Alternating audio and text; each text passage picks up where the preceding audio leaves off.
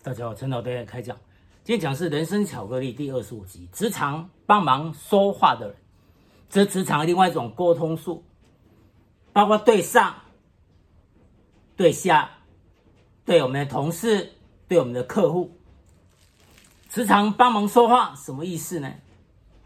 所谓没有关系，有关系，有关系就没有关系，所以有时候关系是要营造出来的。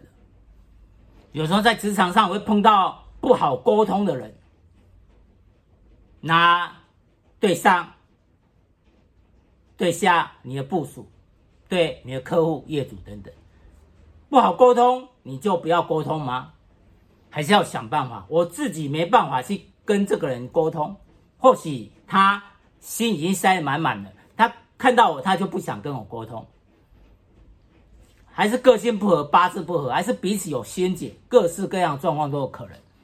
但你不能没办法沟通，你就算了。你要你自己没办法沟通，你要找人去跟他沟通。今天对上面老板、主管等等，那你要有人帮你讲话。像一个人呢，他从学校毕业，出来奋斗打拼，到了职场。那大部分的人都是没有八股、没有背景的。如果打出一片天下，我们就要努力，把我们经过的每个舞台变成我们的后台，变成我们的后盾。我们要营造好关系。像对上面，可能有人你的表现很好，但难免有人眼睛红，会讲你坏话。那上面人会不会相信？那咬耳朵咬久了，可能就有它的效果。那只要有人帮我们讲话，那可能那洒墨水效果不会那么大。这样简单讲，你是一个主管，那有人去跟老板讲说，你这个主管没什么在做事情，好像闲闲没事做，你把所有的事情都交代交代给自己部署去做了，这老板这主管都没有做事，我们高薪聘请。他来当这个主管没有用，他尸位素餐，站住茅坑不拉屎。那当可能在老板身边的他这样跟老板咬小耳朵的时候，没有人帮你讲话，老板一观察，他还没什么时间多观察，只有他感觉也是这样的时候，那可能我们的位置就危险了。那假如你有可以帮你讲话的人。他跟你讲说，像那个主管，他是工作有要领的，所以他可以游刃有余，饲养破千金。他主要把属下所做好的一个结果，他再度一个检核，切，把它切合之后有什么问题，再找再找自己的部属来叫他改进。所以。他实际上他是尽量去提升、激发部署的潜力。他做事情并不是说自己真的就是要把那个事情要做到很细，做到很细的事由属下来做，他负责把关，他负责属下不知道怎样做的时候去指导他，还是要不知道如何进行的时候提纲挈领跟他讲。步骤要如何来做？像说采购，你要找哪些厂商？那哪些厂商他的信用可能有改变，要去再查一下。而这件物品呢，可能要注意，台湾可能没有，要到海外去订购。那海外订购呢，那它的规格可能只有。西班牙可能只有某个国家有，那这样的话成本会高很多，而这些呢，正是一个主管要注意到的。曾经在台北市有某个公共建筑，他由于当初没有注意到这个问题，后来价钱高到有做必亏，那几乎要找不到人做了。所以在很多工作，各行各业工作是一样，一个主管并不是真的要。做到很细，但是要有人帮你跟老板讲，因为老板没有那么专业，他可能只看表面，他没有办法看到问题的核心。那只要有人帮你这样讲话的话，那你就不至于被抹黑。我说表面上看来你好像都暑假在忙，你好像没有那么忙碌。所以有时候对上面，他对我们有了误解，需要有人帮我们去沟通。因为你要跟自己的主管还是老板沟通的时候，有时候八字不合，有时候他根本不想跟你沟通，他看到你他就不想跟你沟通。就有时候下对上的沟通是要上对下有这个意愿。我说你下对上要沟通没那么容易，因为可能老板高层他心中已经满满的先入为主的成见，而可能有些人很忙碌，他也不想听你在讲什么话，或许他心里已经有了自己的主见了，所以对上沟通要特别要很谨慎。人时事地物叫什么人去说？什么时间去说？说什么事情？要思考的很细腻。我说呢，有时候你等于是请鬼开药单，闽南语叫请鬼开药单，那是自找死路。所以要找对人，要说对事，要在恰当的时间跟时机 timing。所以以前呢，鲍叔牙跟管仲两个交情很好。管仲呢，他是支持呢，公子纠要跟齐桓公一起争取继承皇帝，但是后来齐桓公打败了公子纠，但在竞争的过程呢，管仲支持公子纠，而鲍叔牙是支持齐桓公，所以齐桓公呢胜利之后，他要杀死管仲。那时候，鲍叔牙跟他讲说：“管仲这个人呢，他很有才能，你不要杀他，你要用他。”齐桓公气得半死，他说：“管仲差一点射死我。”他说呢，射到他的帽子。古代呢，春秋战国时代那帽子比较高，所以差一点没有被他射死。他真的是气死了，这个人一定要把他砍头。那鲍叔牙问齐桓公：“你想要称霸天下吗？”你想要宽定诸侯，称霸天下吗？齐桓公一听，眼睛一亮，要啊，很好啊，称霸，一听就很高兴。那你就非管仲不可。管仲很有才能，你看孔子讲说，唯管仲，无披华走任矣。只要今天没有管仲这个人呢，我们都已经变成野蛮人了，也就是说被北方野蛮民族统治了。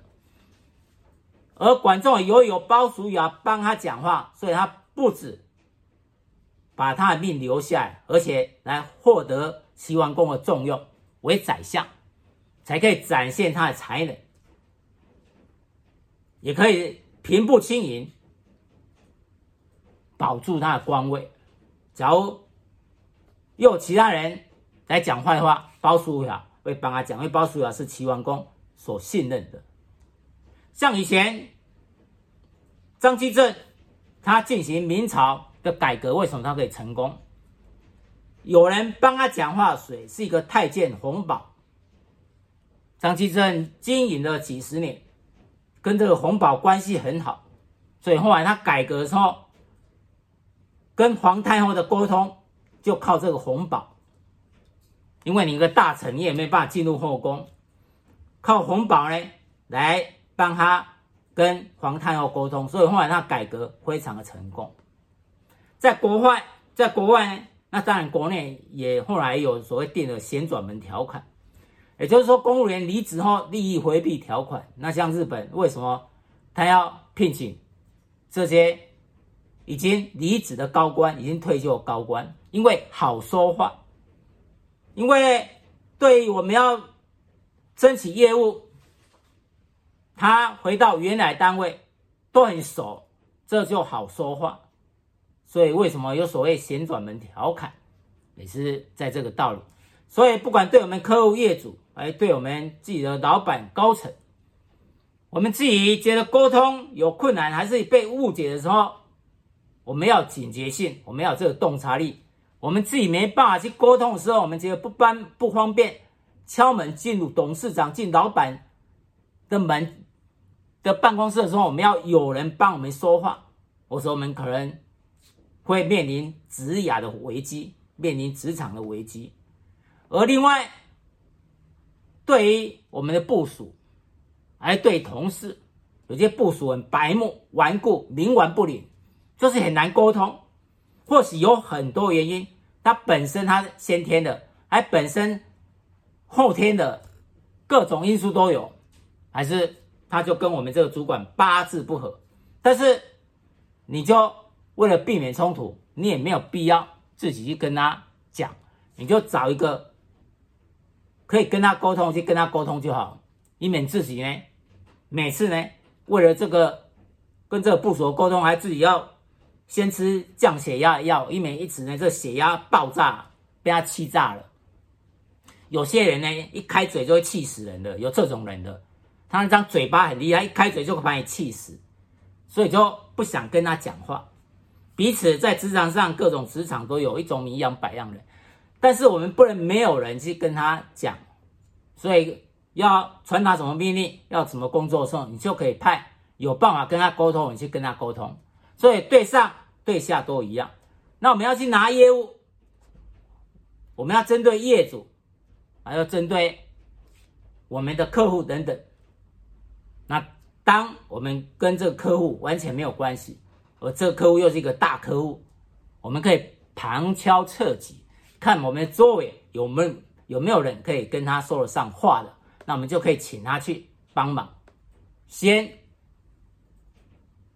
来打个照面，那这样以后工作进行起来，业务进行起来就会比较容易。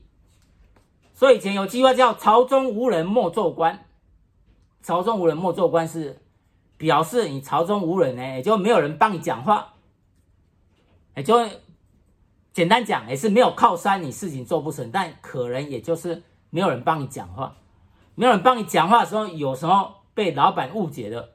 你就很难呢，可以来自保，而帮他讲话，帮人讲话，至少我们自己也可以帮人讲话，帮谁讲话？帮部署讲话。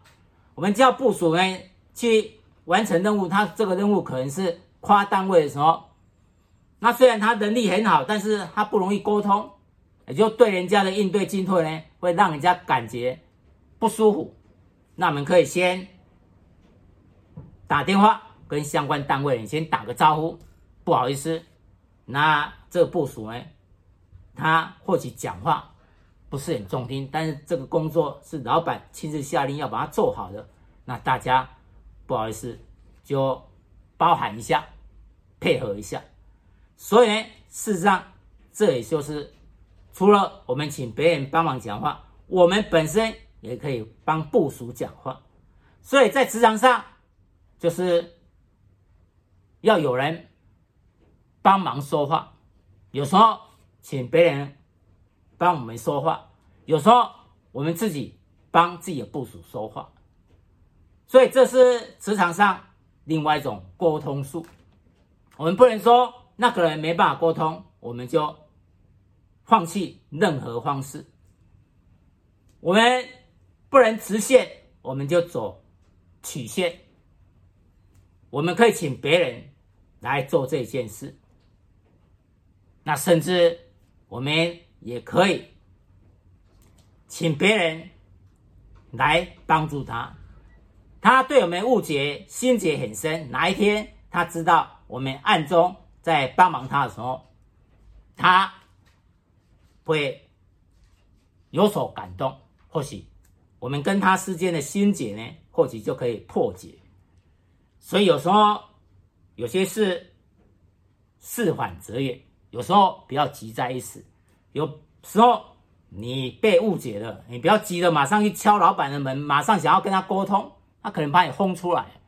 有些大老板他没有时间跟你谈那么多有的没有了，所以你就要想办法，请可以。跟他说得上话的人去跟他沟通，而对部署的是一样，那些白目冥顽不灵，一出一开嘴讲话就会气死你的，你就避免跟他直接对话。你也可以请可以跟他对得上话的人去跟他沟通。所以，时常帮忙说话的人是职场另外一种沟通术。以上，陈老师来开讲，谢谢。